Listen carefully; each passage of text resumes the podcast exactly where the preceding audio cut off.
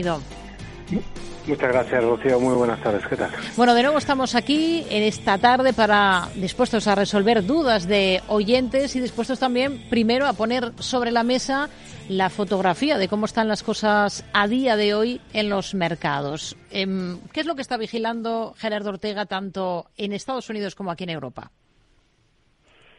Bueno, eh, primero eh, eh, ver si va, va a profundizar o no este esta este inicio de, de, fase de reacción que se ha quedado de momento en un, en un día, ¿no? Que es lo que vimos lo que vimos ayer. De momento no hay nada en el mercado. De, que piensen los inversores que darle la vuelta a un mercado es muy complicado muy complicado.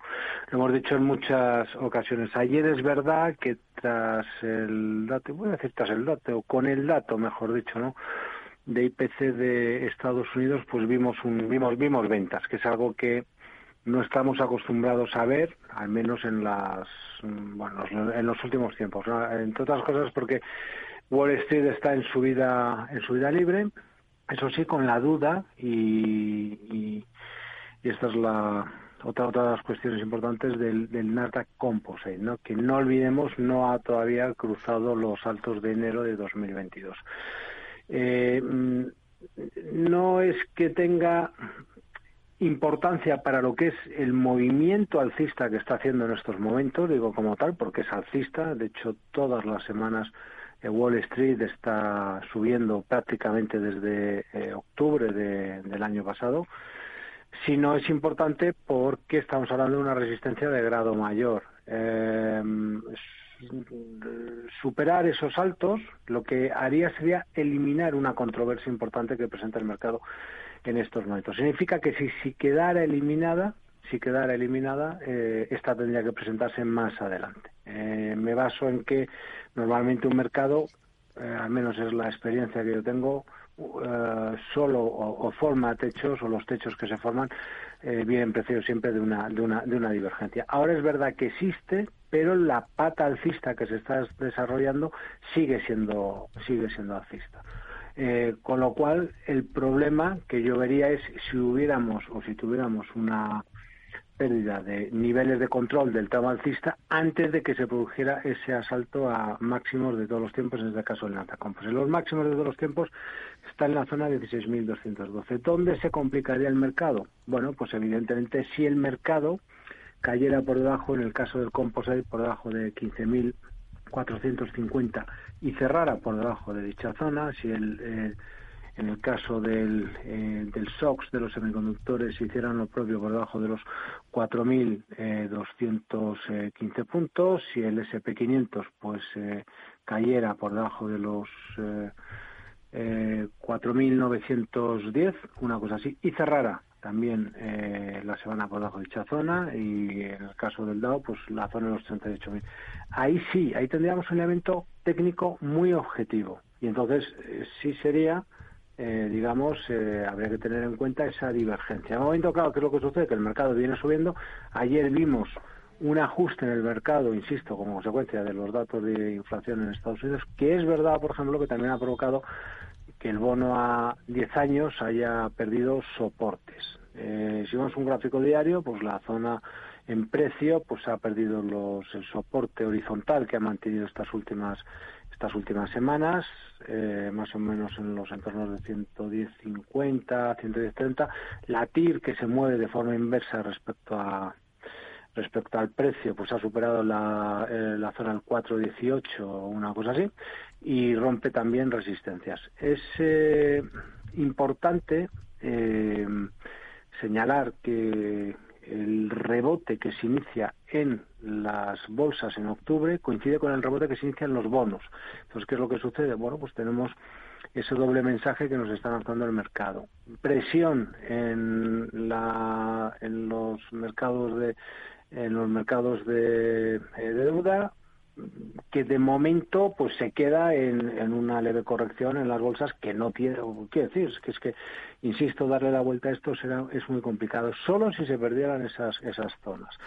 Eh, a partir de ahí pues el mercado está estable es decir se hace, insisto es decir las tendencias están eh, pues están eh, establecidas y, poco más. Si vemos en las bolsas europeas, aquí también hemos tenido pues eh, cierta corrección. Aquí sigue llamando la atención, por cierto, el comportamiento del DAX eh, alemán, que sigue sin ser capaz de marcar nuevos altos. Esto es un hecho también eh, incuestionable. Y eso es otra divergencia, pero otra divergencia de grado, de grado menor. E insisto también en otra cosa, Rocío, que es, no, es razonable que tengamos el mercado eh, así porque el mercado ha avanzado, ha avanzado y ha avanzado mucho y es normal que se bueno pues que encontremos eh, dificultades no dentro de este proceso alcista. Piensa que a nivel de, de, gestión se hace muy difícil eh, eh, bueno pues decir nada negativo de la renta variable en estos momentos porque está en subida libre. Entonces, entonces se hace fija y, y cuidado que todo lo que había que decir negativo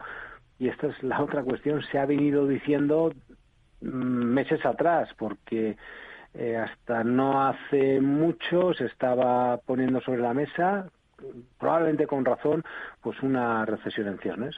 En Estados Unidos, recesión que no, que no, que no llega. Entonces, por eso digo que se hace muy complicado pues eh, decir algo, algo, negativo. Y, eh, y referente a lo que es la bolsa europea, pues lo vimos ayer. Es verdad que hay caídas pero mm, mm, para visitar en el caso, es que es muy tibio, en el caso del DAX, pues ese primer soporte en la zona de 16.800 no hay de momento, o sea, ha de perder esa, esa zona, por arriba pues está eh, pues está ahí en la zona de los 17.000, 17.000 eh, 60, una cosa así, que no dejan de ser, ojo, los altos de mediados de diciembre. Estamos en. ¿Cuándo ya diciembre? O claro, sería, os enamoro, 14 de.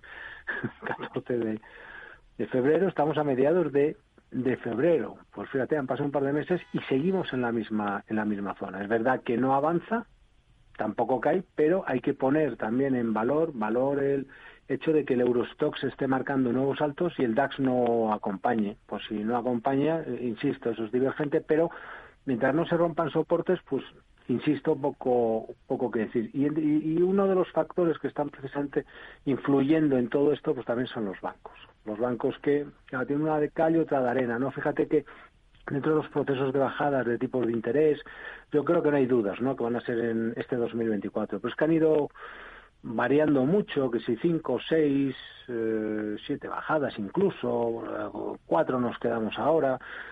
Eh, bueno, eh, la empieza empieza ya a mirar, no no sé si lo último que había visto ya era para, no sé, para junio, o, sea, se habían retrasado. Bueno, sea como sea, sea como sea, los, los bancos que, mm, digamos, con ese ese descuento que había hecho el mercado de bajadas de tipos un tanto agresivas, pues eh, en principio se estaba justificando que pudiera frenarse. Y, y, fíjate que se ha frenado porque desde los altos de marzo 2023 que es Silicon Valley Bank, no han sido superados por los sectoriales bancarios. Mm, es, es inquietante, pero te vuelvo a decir lo mismo, pero es verdad que no rompen soportes. El mercado está esperando, no sé muy bien a, qué, insisto, porque también es verdad que mm, girar esto es, no, es, no es tan sencillo, pero es verdad que los bancos se han, se han, se han frenado. ¿no? Y, bueno, pues eh, en el fondo lo que estamos es arriba del todo. Eh, yo te diría que hasta levitando y a ver qué es lo que qué es lo que pasa. En el caso del SX7E como referencia y ya finalizo zona 115, mm. importante que no se pierda esta zona. En el caso del SX7R eh, incorpora los eh, valores bancos de fuera de la Unión Monetaria, pues eh, zona 470. Mientras estos niveles que en general te he ido dando se mantengan, pues es verdad que no habrá nada. Lo único que sí que desde luego se ha podido constatar es un, un, bono americano que rompe soportes, eso no es eh, incuestionable que entra en fase de reacción al movimiento alcista en precios, bajista en, em, en rentabilidades y lo que es también muy evidente el tema de Bitcoin y de los criptoactivos que están tirando con mucha fuerza, que están apuntando a máximos de todos los tiempos y que, claro, por la correlación que tiene con el Nasdaq, pues claro, uno mira eso y dice, pues ah, desde ahí pudiéramos intuir que finalmente el composite acabará mm, encontrando la convergencia con el Nasdaq 100 y compañía, pues es probable. Pero bueno, pues eh, el mercado está así, está pues como, como te lo cuento, ¿no? Hmm. Complicado, como siempre. Vamos a ir con cuestiones de oyentes. Vamos a ir, por ejemplo, primero con una nota de audio esta tarde y que nos ha dejado a través de WhatsApp uno de nuestros oyentes en el 687-050-600. Sería esta. Hola, buenas tardes. Muchas gracias por el programa. Quería preguntarle sobre Indra, compradas a 14.59. ¿Qué esto pondría de ganancias? Gracias. Un stop para Indra. Este oyente tiene una posición abierta. Nos dice que en 14,59 euros. Gerardo. Bueno, eh, supongo que será consciente que está en un título que está eh, en, su vida libre, que lo está haciendo extraordinariamente extraordinariamente bien. Claro, dice 14,89. el tema es, tiene que o desde mi punto de vista eh, dejar correr al, precio, porque además es lo que viene funcionando en, en, Indra. Eh, en tendencia, y cuando digo en tendencia es si lo que quiere es olvidarse del valor y bueno y a ver qué pasa y digo a ver qué pasa ¿por qué? bueno pues porque viene reaccionando con mucha fuerza no sé en, fíjate, desde octubre de 2020 octubre de 2020 que es donde forma el suelo hasta pues ahí cotizaba en 4,84, ahora está en 15 con 15,96.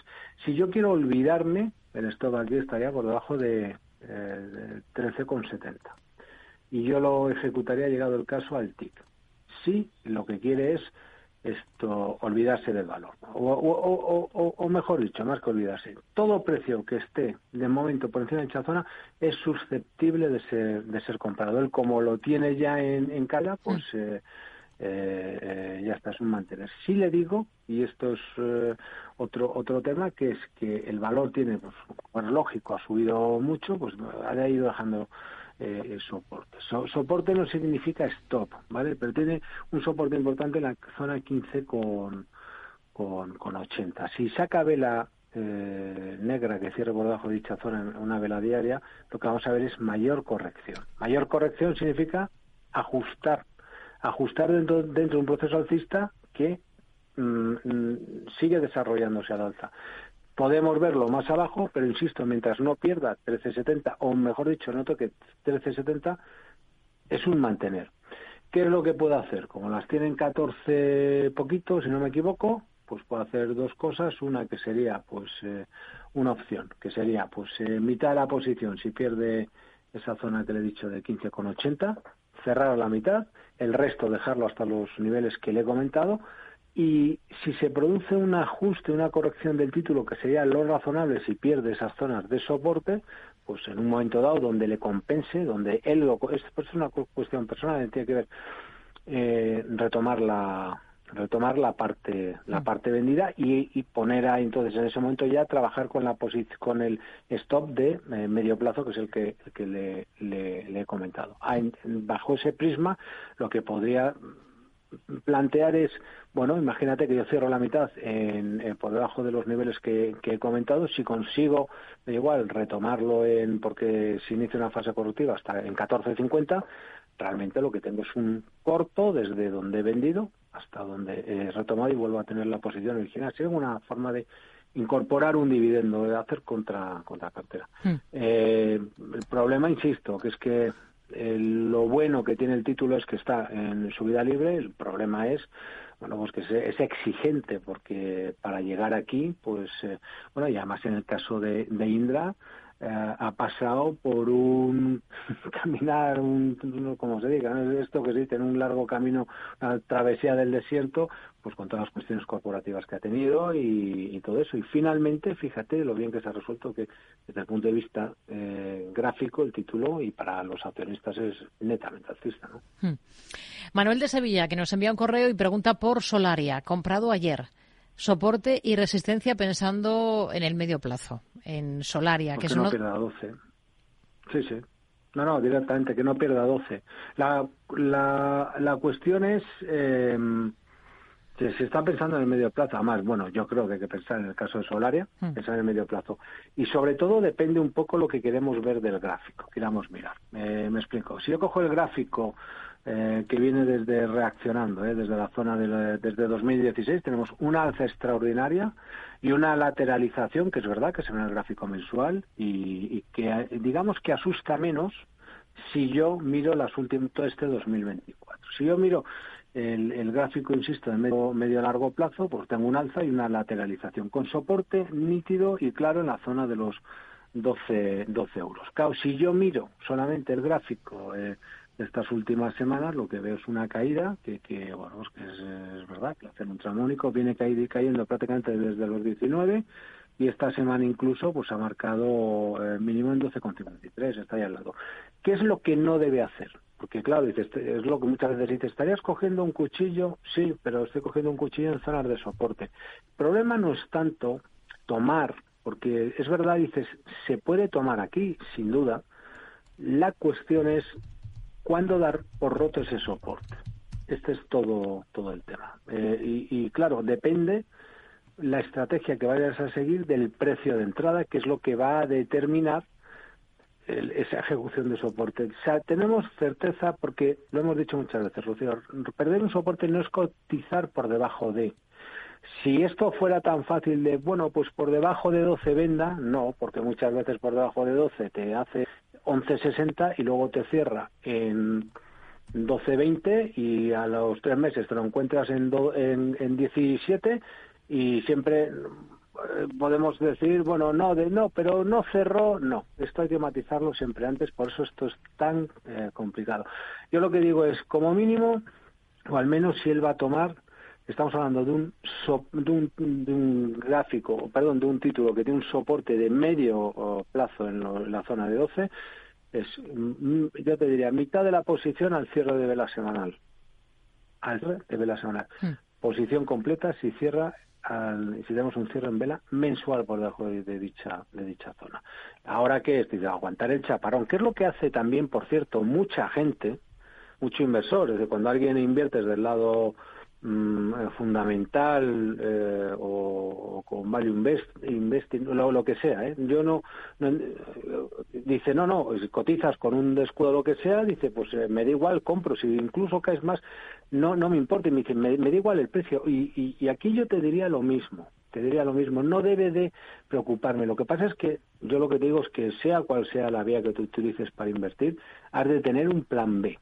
O sea, eso siempre. Yo te digo que el plan B estamos acostumbrados muchas veces al análisis técnico a lo que te he comentado, no, por debajo de, no, por debajo de no es, no existe, es dame, concrétamelo, ¿no? Que es lo que me decía a mí eh, mi jefe cuando yo empecé a trabajar en esto hace ya veintitantos años, que le empezó a soltar un rollo y me dijo, oye Gerardo, eh, eh, no, no me cuentes rollos, dime dónde y, hmm. ya está. O sea, pues aquí te digo lo mismo. Entonces, ¿qué es lo que sucede?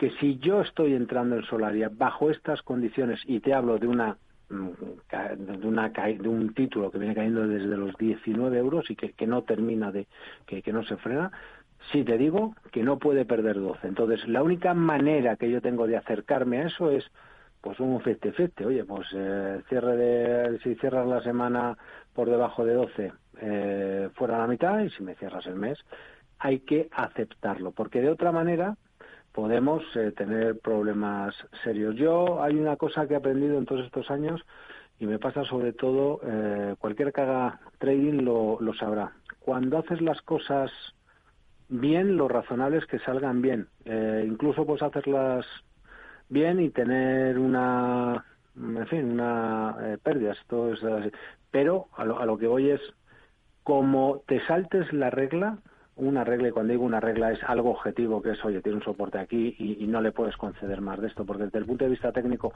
no, hay, no habría por dónde cogerlo. Esto eh, te puedes pegar una castaña importante y te puedes arrepentir. Hmm. Seguimos eh, respondiendo a dudas de nuestros oyentes. Entre tanto, vamos contando también pues algunos resultados que se han conocido al cierre de la sesión, como los del gigante automovilístico francés Renault, que vuelve a beneficios en el último año, ha logrado una ganancia neta de casi 2.200 millones de euros. El año anterior, en el 22, había perdido 354 millones a causa de su salida de Rusia. Vamos a, retomar con más eh, valores. Vamos a saludar ahora a Luis de Madrid. ¿Qué tal, Luis? Muy buenas tardes. Hola, buenas tardes, Rocío. Vamos a ver, quería preguntarle a Gerardo, tengo acciones de Apple con unas minusvalías de un 2% y tengo Cameco. Y es que está, sobre todo Cameco, esta me tiene a mí loco. Lo mismo está a 40 que en 5 o 6 días se pone a 50 o, viceversa. Ahora está en el lado de la caída. Yo ya no sé si esperar o venderla o qué hacer. Y en fin, y si me puede dar una pincelada de qué pasa entre el BBV y el Santander, que siempre se los ha llamado los gemelitos porque iban a la par el uno al otro y ahora uno se ha hecho jugador de la NBA y el otro está jugando, yo que sé, en infantiles. Hmm. Si, si, si, hay alguna razón para esto o, o como se suele llamar, es cosa del mercado. Muy bien. Por favor, Rocía, déjame escucharte por teléfono. Venga, pues ahí le dejamos escuchando por teléfono. Gracias, Luis. Muy buenas tardes. Gracias, buenas tardes. Bueno, son varias tengo cuestiones. Tantas preguntas que, que, son y 22, por eso te lo digo, y luego vas a echar la bronca. Venga, vamos a ir, vamos a ir con Apple. Eh, tiene unas, eh, unas minusvalías del 2% en un gigante como, como Apple.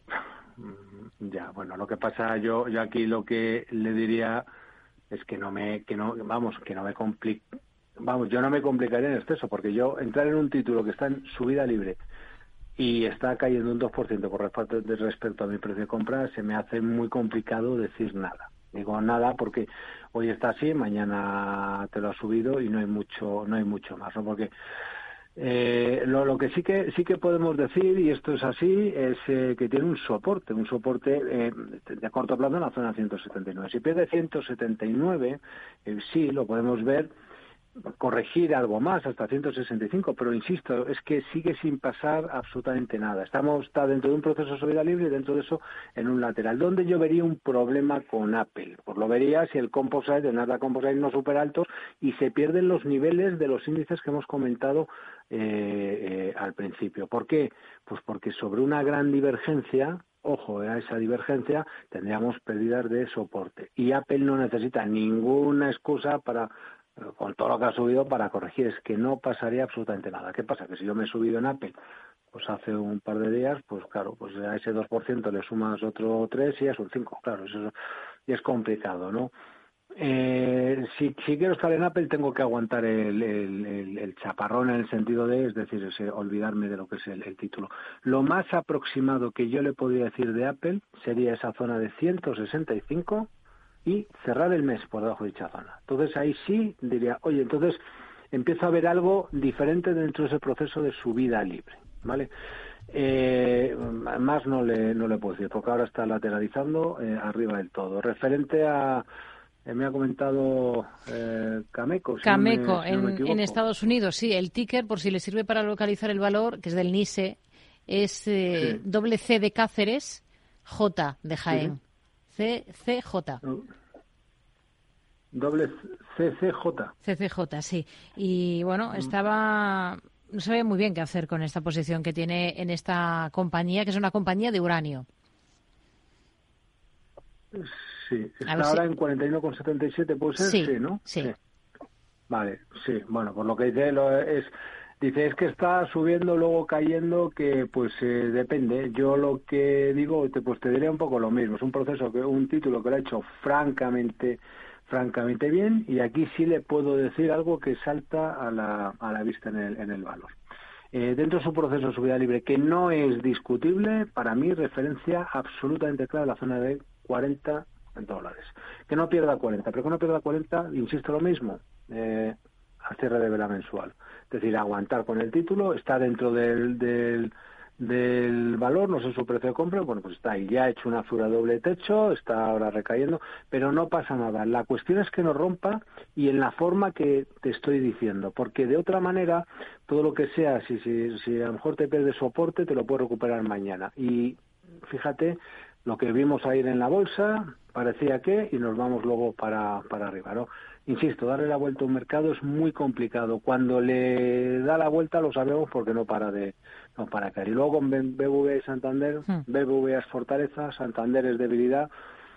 Eh, ¿Qué es lo que les pasa? Pues sinceramente no tengo ni idea. Hombre, sí hay estos días atrás la noticia que ha salido de, de las cuentas eh, que se, bueno, pues eh, eh, la noticia de Financial Times con, eh, con de, Irán con eh, Banco Santander, pero hombre, yo creo me, me, me cuesta pensar, no, no es que no me lo tome en serio, es que eh, para saltarte las sanciones y todas estas cosas no necesitas un banco, necesitas 200 bancos y además tiene mucho dinero y estas cosas. No, yo creo que simplemente Santander viene reflejando una debilidad que no es de ahora. Fíjate un detalle.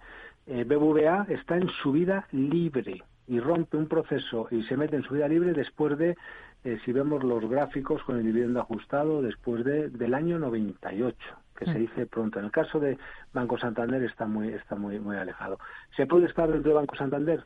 Sin duda. Eh, ¿Puede recuperar este diferencial? Pues podría, podría. Eh, todo lo que sea mantener tipos arriba les eh, favorece. Sí te digo que lo que yo no permitiría que pierda la zona 3.40, sobre todo si va a medio plazo. 3.40. Todo lo que sea ahora, que incluso hasta es una mi, opinión, aunque tengo una gran divergencia con BBVA, una oportunidad incluso hasta de subirse si uno si uno me apura. Gerardo Ortega, responsable de gerardoortega.es y colaborador de CMC Márquez. Hablamos la próxima semana, el próximo miércoles. Gracias, buena semana, muy buenas tardes. Fuerte abrazo, Rocío.